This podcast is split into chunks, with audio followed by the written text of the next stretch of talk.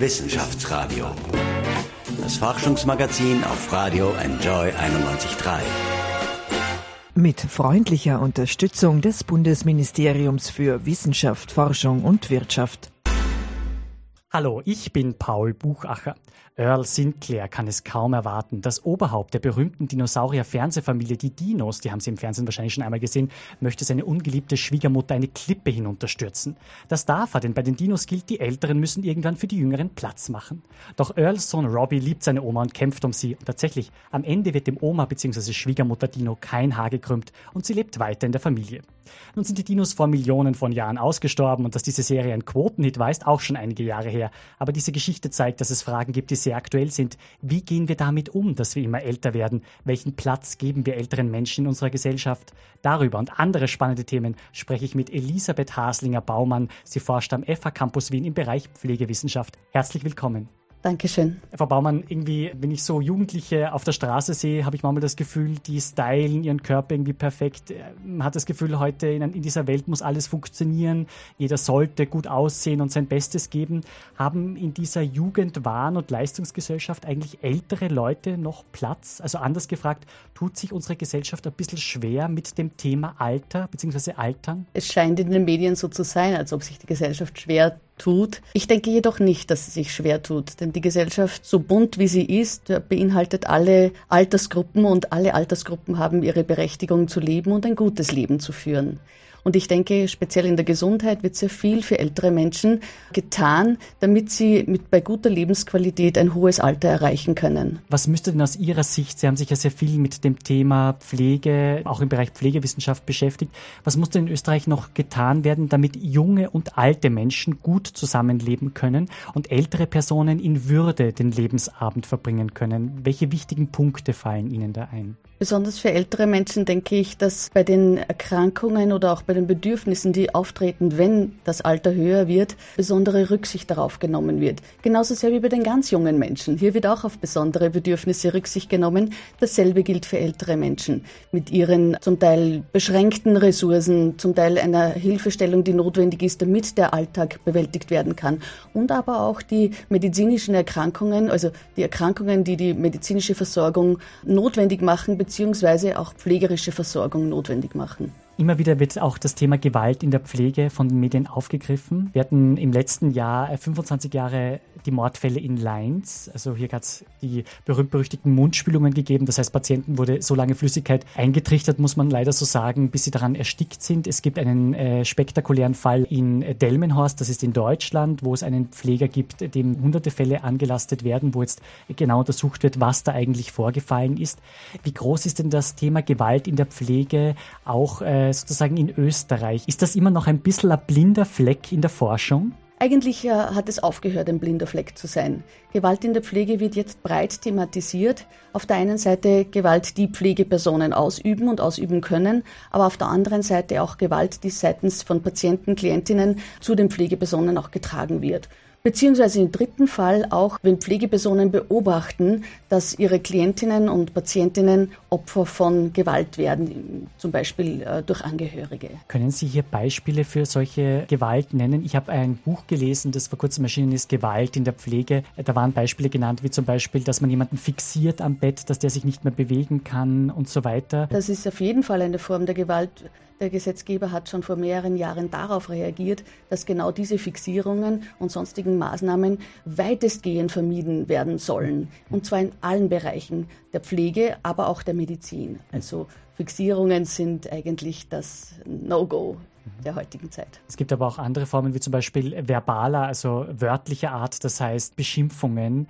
Es gibt äh, abfällige Bemerkungen, die natürlich dann ins Herz gehen bei Menschen, die das geistig mitbekommen. Es gibt aber auch vielleicht durchaus die Form der direkten Gewalt, Schläge zum Beispiel. Ja. Äh, wie groß ist dieses Phänomen in Österreich denn verbreitet? Vielleicht auch im Vergleich zu Deutschland? Dieses Phänomen tritt immer wieder auf. Dieses Phänomen wird auch breit innerhalb der Berufsgruppe diskutiert. Ich denke, die Zahlen sind zum Vergleichen, also bezogen auf das große Land Deutschland und zu Österreich sind sie vergleichsweise ähnlich, würde ich jetzt einfach mal sagen, obwohl das nicht mein spezielles Forschungsthema ist. Also können wir unsere alten Eltern noch beruhigt in ein Heim geben? Was muss hier an vertrauensbildenden Maßnahmen vielleicht auch gesetzt werden? Denn oft haben die Leute, glaube ich, jetzt das Gefühl, das, was in den Medien lesen, ist eins zu eins so in der Wirklichkeit. Sofort ansprechen, das Gespräch suchen mit den Pflegepersonen, egal welche Art von Gewalt hier angesprochen werden soll. Es muss ein breites Bewusstsein, vielleicht noch ein breiteres Bewusstsein als bisher geschaffen werden, um dieses Phänomen wirklich ausrotten auch zu können. Gewalt ist ja nicht nur in Bezug auf die Pflege sehr manifest, es ist auch in der Gesellschaft selbst, ist Gewalt immer wieder ein Thema. Und auch hier braucht es breite vorbeugende Maßnahmen oder bewusstseinsbildende Maßnahmen, damit festgestellt werden kann, was fällt unter Gewalt und wie kann ich Strategien entwickeln, dass diese Gewalt vermieden werden kann. Mhm. Es gibt eine Untersuchung, die sagt, ohne 60.000 ausländische Pflegekräfte würde es in Österreich sehr düster aussehen, was die Pflege betrifft. Wie ist denn hier die Situation? Gibt es zu viele ausländische Pflegekräfte, die zu schlecht bezahlt sind? Muss das sozusagen wieder gegengesteuert werden? Müsste der Pflegeberuf attraktiver gemacht werden? Der Pflegeberuf gehört auf jeden Fall noch attraktiver gemacht. Wir sind jetzt sowieso in einer Umbruchssituation durch die Reform des Gesundheits- und Krankenpflegegesetzes. Also es besteht schrittweise die Tendenz, den Pflegeberuf wieder attraktiver zu machen. Was bräuchte es da aus Ihrer Sicht, aus Ihrer Erfahrung? Also wie kann man da vielleicht das auch jungen Leuten schmackhaft machen? Sie kommen auch viel mit Studierenden zusammen, nicht in ihrer Lehre. Wie müsste man denn solchen, wenn Sie sich jetzt Ihre Studierenden vorstellen, wie müsste man denen sozusagen den Pflegeberuf verkaufen, unter Anführungszeichen? Es ist ein sinnvoller, sehr erfüllender Beruf, der auch adäquat bezahlt wird und der anknüpfen kann an allen anderen Gesundheitsberufen, wo man sehen kann, dass Pflege eigentlich die zentrale Rolle in der Versorgung des Menschen übernehmen kann, wenn man die nötigen Strukturen dafür schafft. Es hat heuer schon einen Streik der Wiener Ärzte gegeben und immer wieder heißt es, in der Pflege sind die Mitarbeiter und Mitarbeiterinnen zu sehr belastet. Etwa, dass sie zum Beispiel auch noch das Essen austragen müssen.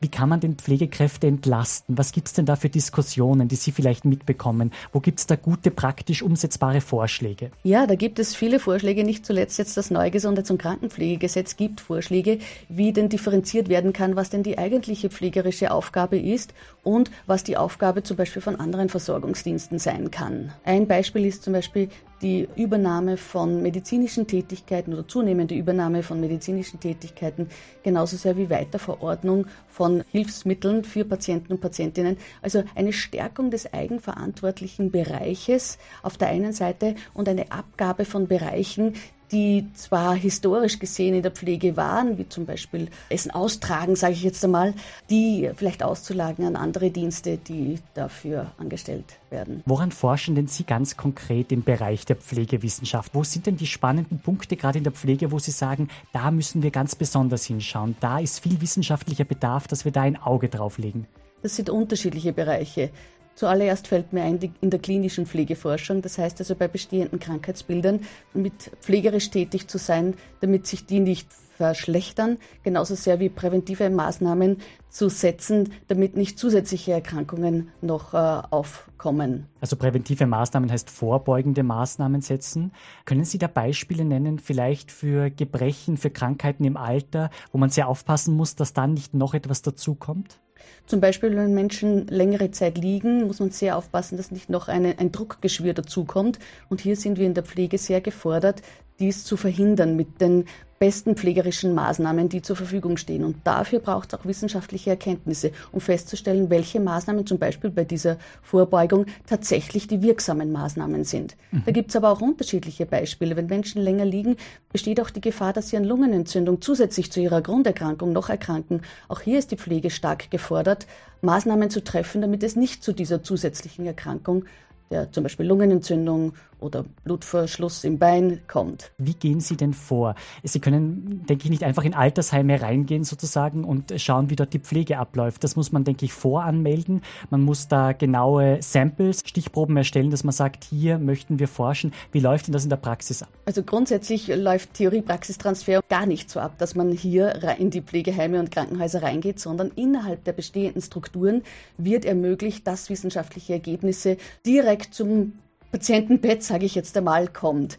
Und das gelingt durch die Personen, die in diesen Bereichen tätig sind. Sie kommen äh, sozusagen äh, als Krankenschwester äh, in die Pflegewissenschaft. Wie lange haben Sie denn als Krankenschwester gearbeitet und wie haben Sie diesen Beruf erlebt? Ich habe circa zehn Jahre als diplomierte Gesundheits- und Krankenpflegeperson gearbeitet, in Wien und in Oberösterreich und auch im Ausland. Und ich habe es als junger Mensch als sehr, sehr, sehr erfüllenden Beruf erlebt, denn ich keinen Tag von meiner beruflichen Tätigkeit möchte ich missen. Es war ein wirklich ein wunderschöner Beruf. Die Tätigkeiten, die ich im Ausland durchgeführt habe, waren nicht in Krankenhäusern im Gegensatz zu Österreich. Ich habe zum Beispiel im Sterbehaus von Mutter Teresa in Kathmandu in Nepal gearbeitet, aber auch bei Impfprogrammen in Ecuador im Dschungel. Hier wurde sehr viel Wert gelegt, speziell in Ecuador, auf medizinische Pflege. Ich war bei einem Impfprogramm, bei einem nationalen Impfprogramm dabei als Schwester. Welche Impfungen wurden denn da durchgeführt?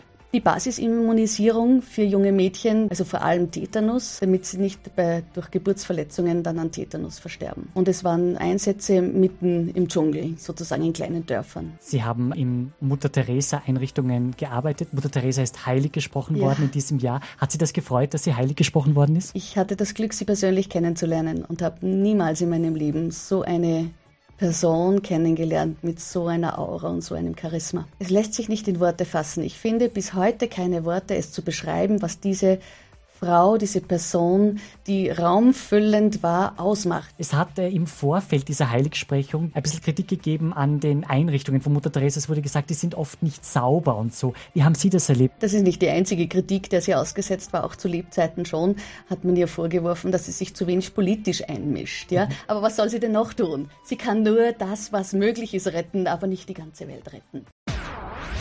Wissenschaftsradio. Forschung einfach erklärt. Präsentiert von der Fachhochschule Wien der WKW auf Radio Enjoy 91.3. Gleich läuft der Countdown für unsere Studenten. Wir stellen ihnen eine soziale Challenge. Schaffen sie es in nur einer Stunde in einer Einrichtung für Obdachlose in Wien auszumalen? Na, schauen wir mal. Michel Mehle meldet sich aus der Winzirast. Willkommen zu unserer Radio Enjoy Challenge. Eine Stunde ohne Kompromiss. Wir sind in der Vinci-Rast und unser Gastgeber ist der Herbert. Herbert, was gibt's denn zu machen für uns? Für euch habe ich eine super volle Aufgabe, eine Wand weiß streichen. Das machen wir jetzt auch. Wir haben eine Stunde Zeit. Schauen wir mal, ob wir es schaffen. Gemeinsam mit den Studenten Julia, Runa und Bernie wollen wir etwas Gutes für die Gesellschaft tun. Eine Stunde ohne Kompromiss. Herbert Urschitz ist Koch im Lokal der Vinci-Rast. Hier bekommen Menschen, die obdachlos sind, die Chance auf einen Neustart. Es gibt Plätze zum Schlafen und die Möglichkeit, im hauseigenen Restaurant zu arbeiten. Herbert hat uns eine Wand im hinteren Teil des Restaurants zur Verfügung gestellt. Die werden wir jetzt wieder weiß machen. Rollen, nicht streicheln.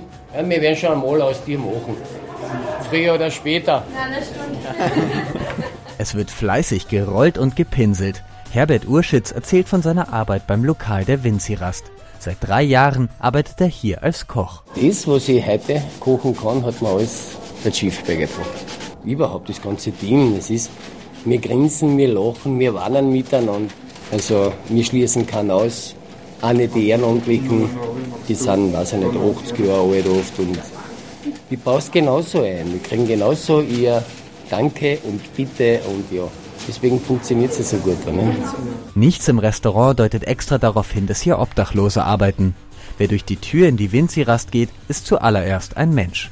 Herbert kocht verschiedene Menüs, Sesamhuhn oder Thunfisch mit Grillgemüse sind seine Spezialitäten.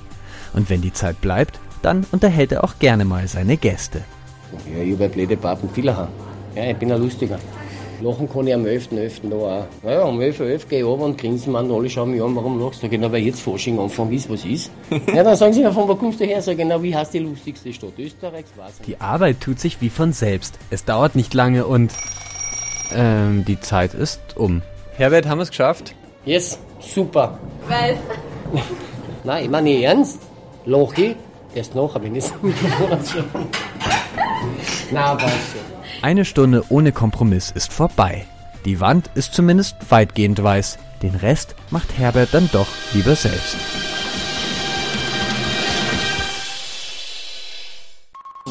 Wissenschaftsradio. Das Forschungsmagazin der FH Wien der WKW. Frau Haslinger Baumann, wir waren an unserem Haus an der FH Wien der WKW unterwegs und wir haben junge Leute gefragt, ob sie vielleicht Fragen an Sie haben. Und wir haben tatsächlich einige Leute gefunden. Und ich spiele Ihnen jetzt diese kleine Meinungsumfrage mit den Fragen an Sie vor. Also ich habe mich mal gefragt, wie das mit dem Älterwerden wird, wie ich mal als älterer Mann sein werde und ob ich jetzt wirklich beeinflussen kann, wie fit ich halt später mal bin und ob ich da mit meiner Gesundheit was beeinflussen kann oder ob mir das Leben halt einen Strich durch die Rechnung macht. Wie ist es, wenn man alt ist, ob dann das Smartphone immer noch eine riesige Rolle spielt, ob die älteren Personen dann immer noch auf dem Handy vielleicht sind und sich auch besser auskennen und vielleicht selber dann auch mit Apps herumtun. Was halten Sie vom ewigen Leben und würden Sie gerne ewig leben? Und wäre das vorteilhaft für die Gesellschaft, ewig zu leben?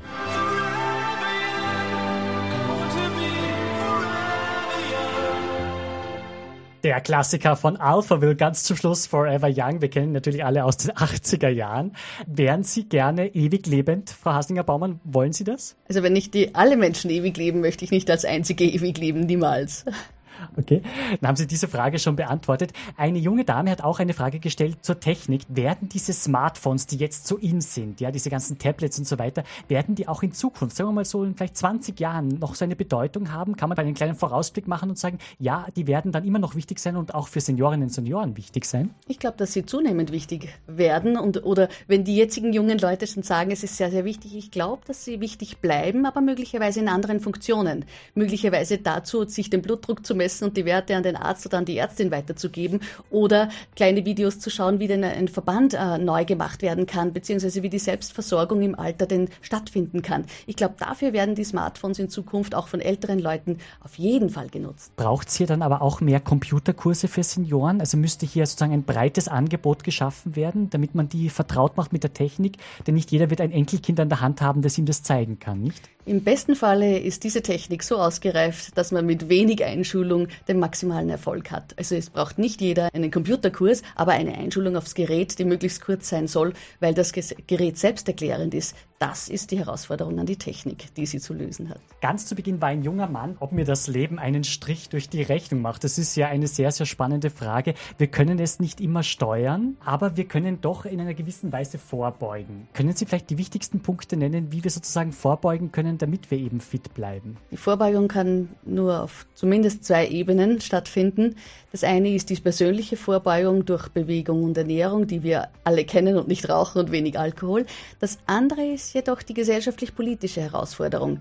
Adäquate Arbeitsplätze, adäquate Bezahlung von Arbeit, große Wertschätzung den unterschiedlichen Lebensmodellen gegenüber, gute medizinische Versorgung, Frieden im Land und ein stabiles politisches System das hält auch gesund. Liebe und Erotik im Alter ist auch ein großes Thema, auch filmisch. Es ist zum Beispiel vom Oscar-prämierten Film Amour von Michael Haneke aufgegriffen worden. Was kann denn hier getan werden, damit Senioren das etwas freier leben können und diese Liebe, diese zarten Liebesbande im Alter nicht verstecken müssen? Ja, oft wird ja in der Gesellschaft, das fällt mir schon auch immer wieder auf, wenn das äh, zur Sprache kommt, die Nase gerümpft über Senioren, die Sexualität noch ausleben. Man denkt dann irgendwie, aber dafür seid ihr doch viel zu alt. Was soll denn das? Hier hat sich sehr viel getan. Sexualität und Alter ist äh, eine Form der Weiterbildung auch in der Gesundheits- und Krankenpflege, weil Pflegepersonen durch ihre Tätigkeit auch äh, oft damit auch konfrontiert sind und hier ein professioneller Umgang damit gefunden werden muss.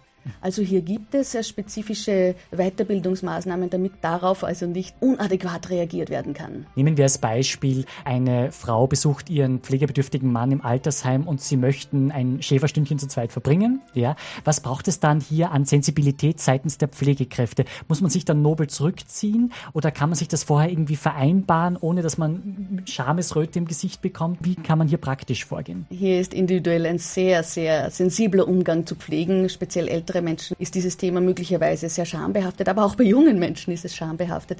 Hier sehr sensibles, waches Vorgehen, damit man zur richtigen Zeit die richtige Entscheidung trifft. Vielen Dank, Elisabeth Haslinger-Baumann, für diesen Teil des Gesprächs. Damit das Pensionssystem nicht völlig zusammenkracht, braucht es genügend Geburten, damit junge Nachkommen mit ihren Beiträgen dafür sorgen, dass es weiter Auszahlungen gibt. Stichwort Geburten. In Kürze spreche ich mit Markus Leich, Österreichs erster männlicher Hebamme. Er macht am FH Campus Wien seine Ausbildung. Eine Sensation. Zum ersten Mal in Österreich gibt es einen Mann als Hebamme. Ja, so lautet wirklich die offizielle Berufsbezeichnung. Muss er sich vielleicht auch manchmal dumme Bemerkungen zu seiner Berufswahl anhören? Wie erlebt er seine Ausbildung? Der Talk mit Markus Leich. Gleich.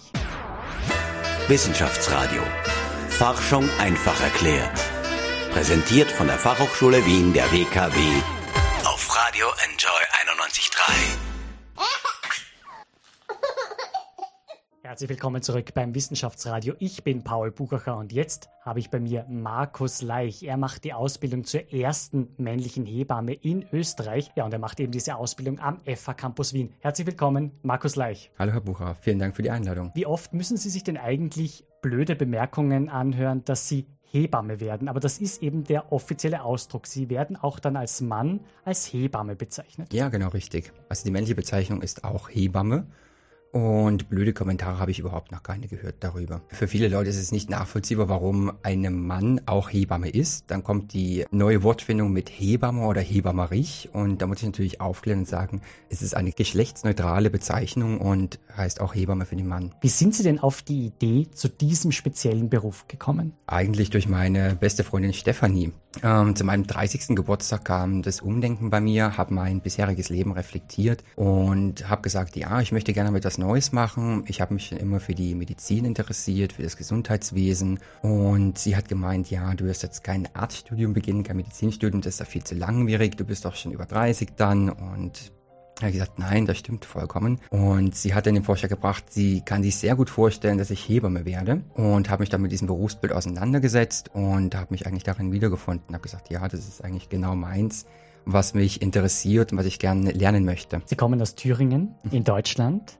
Wie geht es Ihnen denn als Deutscher mit der österreichischen Sprache? Das ist ja nicht vergleichbar. Ja? Die Dialekte Deutschland und Österreich sind völlig verschieden. War es sehr hart für Sie am Anfang, in dieses Wienerische auch hineinzukommen? Nein, eigentlich nicht, muss ich gestehen. Ich bin mit 16 zu Hause ausgezogen, habe meine Ausbildung zum Hotelfachmann in Bayern absolviert, bin da natürlich dann mit einem neuen Dialekt konfrontiert worden. Nach der Ausbildung habe ich meinen Zivildienst absolviert und bin dann gleich im Anschluss nach Tirol gezogen, habe dort vier Jahre lang gelebt und ja, damit ersten österreichischen Akzent ähm, vertraut geworden, ja. Also ich mag das Tirolerische sehr gern. Ich fühle mich ja sehr wohl. Mhm. Ich habe damit keine Probleme mit diesen ganzen unterschiedlichen Dialekten. Warum hat Sie sozusagen der Beruf des Hotelkaufmanns nicht gereizt? Warum wollten Sie das nicht länger machen? Was hat Ihnen gefehlt und warum haben Sie umgesattelt? Der Beruf allgemein hat mir sehr viel Spaß bereitet, weil man hat natürlich auch mit sehr vielen unterschiedlichen Menschen zu tun, auch aus unterschiedlichen ähm, Ländern und Kulturen. Aber irgendwann kommt der Punkt, wo man natürlich überlegt, okay, wie geht das weiter? Also ich habe ähm, meine Karriere im Hotelfach bis hin zum Restaurantleiter gemacht und dann fragt man sich natürlich schon, okay, wie geht es weiter die nächsten Jahre? Macht man sich selbstständig oder nicht? Und das in der heutigen Zeit, ähm, selbstständig sein mit einem Lokal, mit einem Restaurant oder Hotel ist doch sehr schwierig. Haben Sie ein gutes Händchen für Kinder?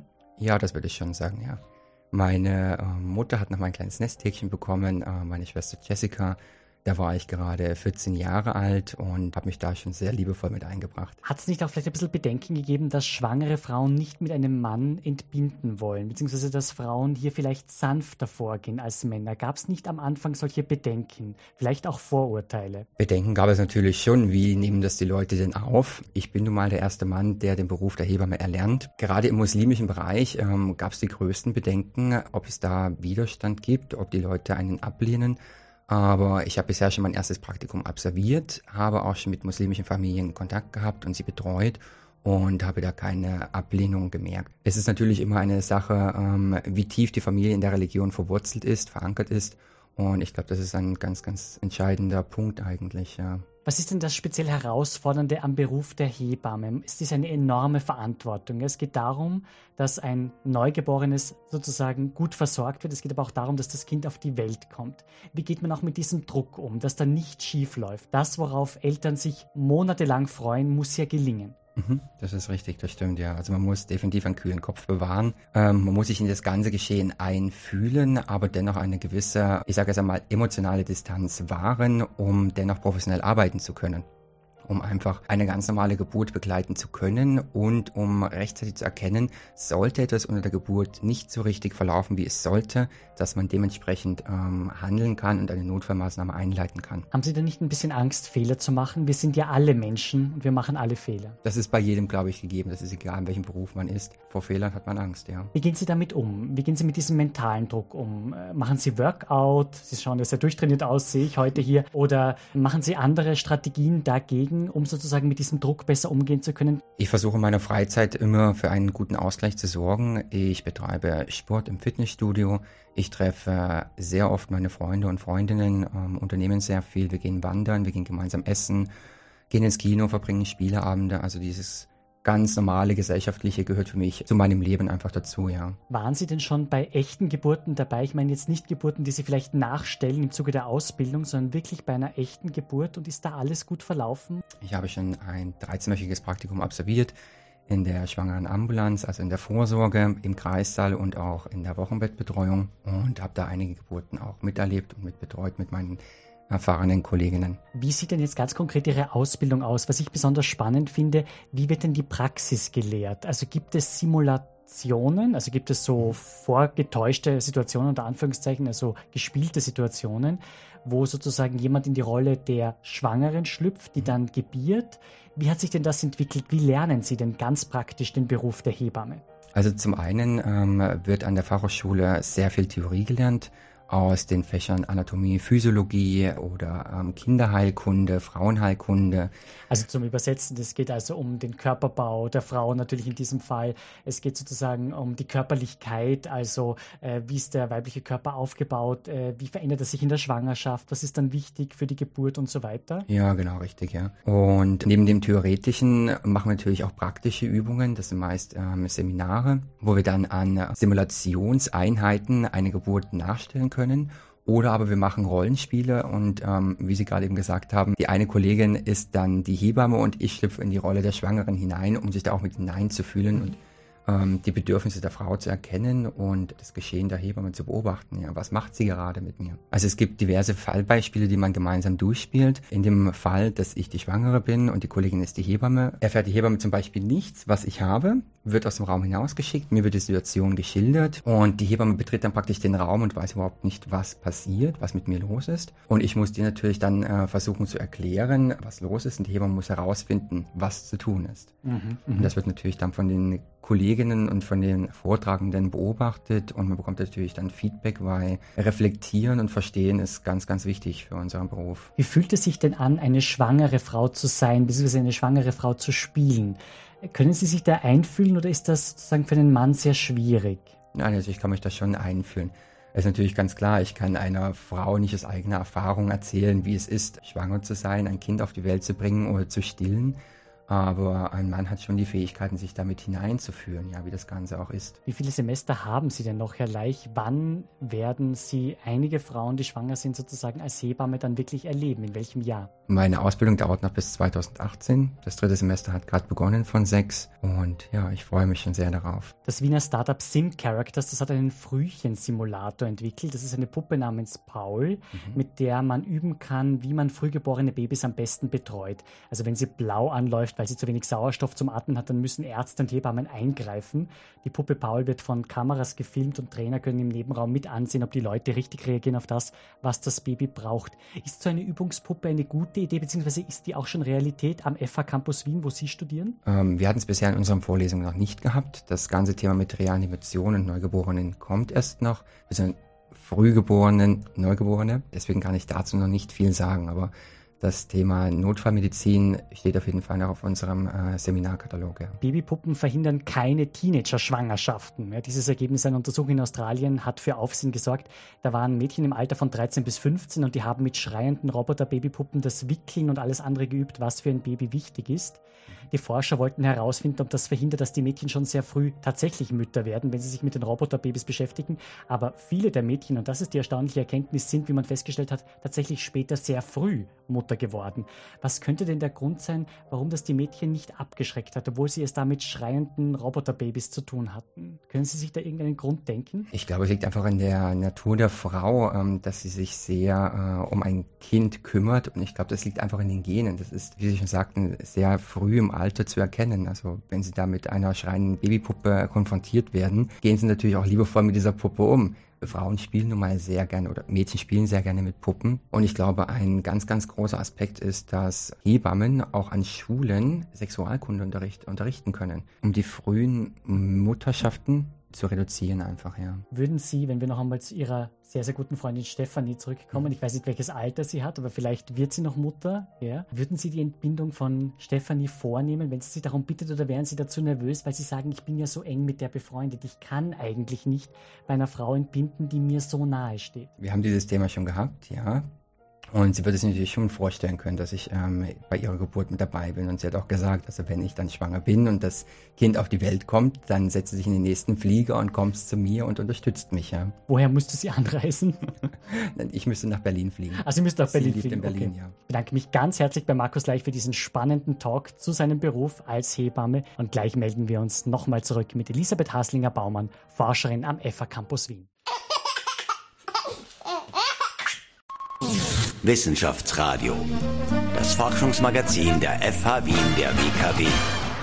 Frau Haslinger Baumann, welche Forschungsziele wollen Sie denn in den nächsten Jahren erreichen? Mehr Erkenntnisse möchte ich in meinen Forschungsbereichen, äh, in meinen jeweiligen Forschungsbereichen erhalten. Also Theorie-Praxistransfer, auch hier stehen wir noch relativ am Anfang oder in der Mitte, aber hier ist das Forschungsfeld noch nicht äh, beackert. Können Sie da ganz konkrete Beispiele nennen, gerade in einem so wichtigen Bereich wie der Pflege? Denn hier muss es ja auch oft sehr schnell gehen, weil Patienten sehr akut etwas brauchen, nicht? Wenn es schnell gehen muss und wenn Patienten akut etwas brauchen, soll akut und schnell die richtige Entscheidung getroffen werden. Mhm. Und wissenschaftliche Ergebnisse mit reinzunehmen zur eigenen Erfahrung und zu den Bedürfnissen des Patienten soll ermöglichen, dass vielleicht zunehmend richtige Entscheidungen getroffen werden. Ich möchte den Umkehrschluss nicht zulassen. Es sind nicht ohne Wissenschaft nur falsche Entscheidungen getroffen worden, absolut nicht. Aber vielleicht kann man durch die äh, systematische Mithereinnahme von Forschungsergebnissen weiter dazu beitragen, dass richtige Entscheidungen getroffen werden. Mhm. Sie haben am FA Campus Wien eine Sensation eigentlich, denn es wird etwas gebaut. Es wird ein ganz spezieller Forschungssaal unter Anführungszeichen gebaut, eine spezielle Intensivstation, wo Studierende dann wirklich in Echtzeit sozusagen äh, üben können, wie man sich in einer Intensivstation verhält, wenn sozusagen der Patient ganz dringend etwas braucht, dass man das dort anhand von Puppen üben kann. Was macht denn diesen Forschungssaal, diese Intensivstation, die da extra nachgebaut wird, dafür so besonders? Es ist erstmalig in Österreich, dass so eine Station gebaut wird und es ist nicht nur die Intensivstation, es ist auch ein großer Operationssaal und eine Schleuse, wo Studierende der unterschiedlichsten Professionen, nämlich auch Radiotechnologie und, und andere Professionen, nicht nur die Pflege, üben können oder Situationen simuliert werden können, die in echt auch sozusagen passieren, aber halt nicht an echten Menschen, sondern an speziell gefertigten Puppen. Diese Situationen kann man beobachten und anschließend auch analysieren. Das heißt, wir haben Puppen, die sozusagen wie echte Menschen reagieren können. Äh, es sinkt so zum Beispiel die Herzfrequenz, sinkt zum Beispiel ab, man muss schnell etwas machen und äh, im Nebenraum sitzen Profis, ja, die können über Kameras mitschauen. Es wird auch alles mitgeschnitten, mitgefilmt und nachher wird dann ausgewertet. Es wird besprochen, was haben die Studierenden gut gemacht und wo kann man noch sich verbessern. Zum Beispiel, also das könnte ein Beispiel sein, aber auch Wundversorgung und, oder Sauerstoffsättigung messen und dann anschließend Sauerstoff geben oder Druckluft oder Röntgenaufnahmen machen. Also alles das kann simuliert werden. Und zusätzlich soll er auch zur Verfügung stehen für Forschungstätigkeiten der unterschiedlichsten Studiengänge, die hier die FA Campus Wien ja anbietet. Das alles wäre nicht möglich ohne externe Firmen, die auch die Geräte dafür zur Verfügung stellen. Das ist ein gefördertes Projekt auch. Das gilt auch für das andere Projekt, wo wir einen Trinkbecher entwickeln möchten. Auch das wäre nicht möglich ohne externe Firmen. Spannend. Trinkbecher, da sind wir noch gar nicht drauf gekommen, liebe Frau Haslinger Baumann. Jetzt kommen die spannendsten Themen und da machen wir gleich weiter. Was soll denn das für ein Trinkbecher sein? Der soll für Senioren nämlich angedacht sein? Für Senioren ist dieser Trinkbecher gedacht. Das ist ein Förderprojekt auch von der Forschungsförderungsgesellschaft gefördert. Dieser Trinkbecher Becher soll äh, so intelligent sein, dass er das Trinkvolumen eines Menschen in einer gewissen Zeit äh, messen kann und dann an die Pflegedokumentation sendet, sodass die Pflegeperson, auch wenn sie nicht vor Ort ist, wir sprechen hier ja von einer mobilen, also auch von der Hauskrankenpflege, wenn die Pflegeperson nicht vor Ort ist, erkennt, ob diese Person genug für den Tag ausreichend getrunken hat. Das ist sehr spannend. Das heißt, es kann der Flüssigkeitsbedarf kann erhoben werden. Man kann also sehen, braucht diese, äh, wenn es sehr heiß ist zum Beispiel, ja, in einem Hochsommer, wie in Wien ja äh, die Sommer überhaupt immer heißer werden, wie ich als gebürtiger Salzburger ja finde.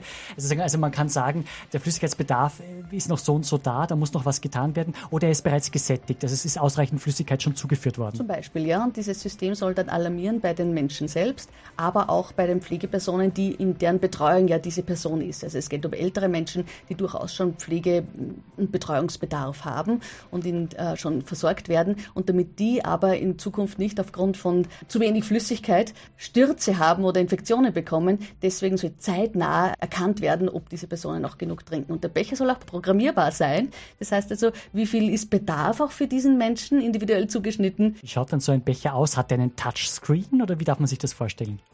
Das wird spannend. Es ist ein experimentelles Projekt. Den Becher gibt es so noch nicht. Am Ende des Projektes soll der Becher marktnah entwickelt zur Verfügung stehen. Sehr spannend. Wie hoch sind da die Entwicklungskosten? Das Projektvolumen beträgt ca. 500.000 Euro. Wann können wir denn damit rechnen, dass sozusagen dieser Trinkbecher dann auf dem Markt ist, beziehungsweise dass er so weit hergestellt ist, dass er schon angewendet werden kann, probeweise? Dadurch, dass es ein experimentelles Projekt ist, bedeutet es nicht, dass ein marktfähiges Produkt entwickelt wird, sondern ein marktnahes. In zwei Jahren soll ein Becher entwickelt sein, der die Funktionen erfüllen kann, mhm. aber noch nicht am Markt sein muss. Aber dass er auf den Markt kommt, das wäre schon ein größeres Ziel, dass er sozusagen auch seinen Absatz findet. Das ist das große Ziel, dass ein weltweiter, also nicht nur österreichweiter, auch weltweiter Absatz äh, sein kann. Das ist das große Ziel, absolut, ja. Das Projekt heißt jetzt einmal Drink Smart. Ich bedanke mich ganz herzlich für den Besuch im Studio bei Elisabeth Haslinger-Baumann. Herzlichen Dank. Danke auch.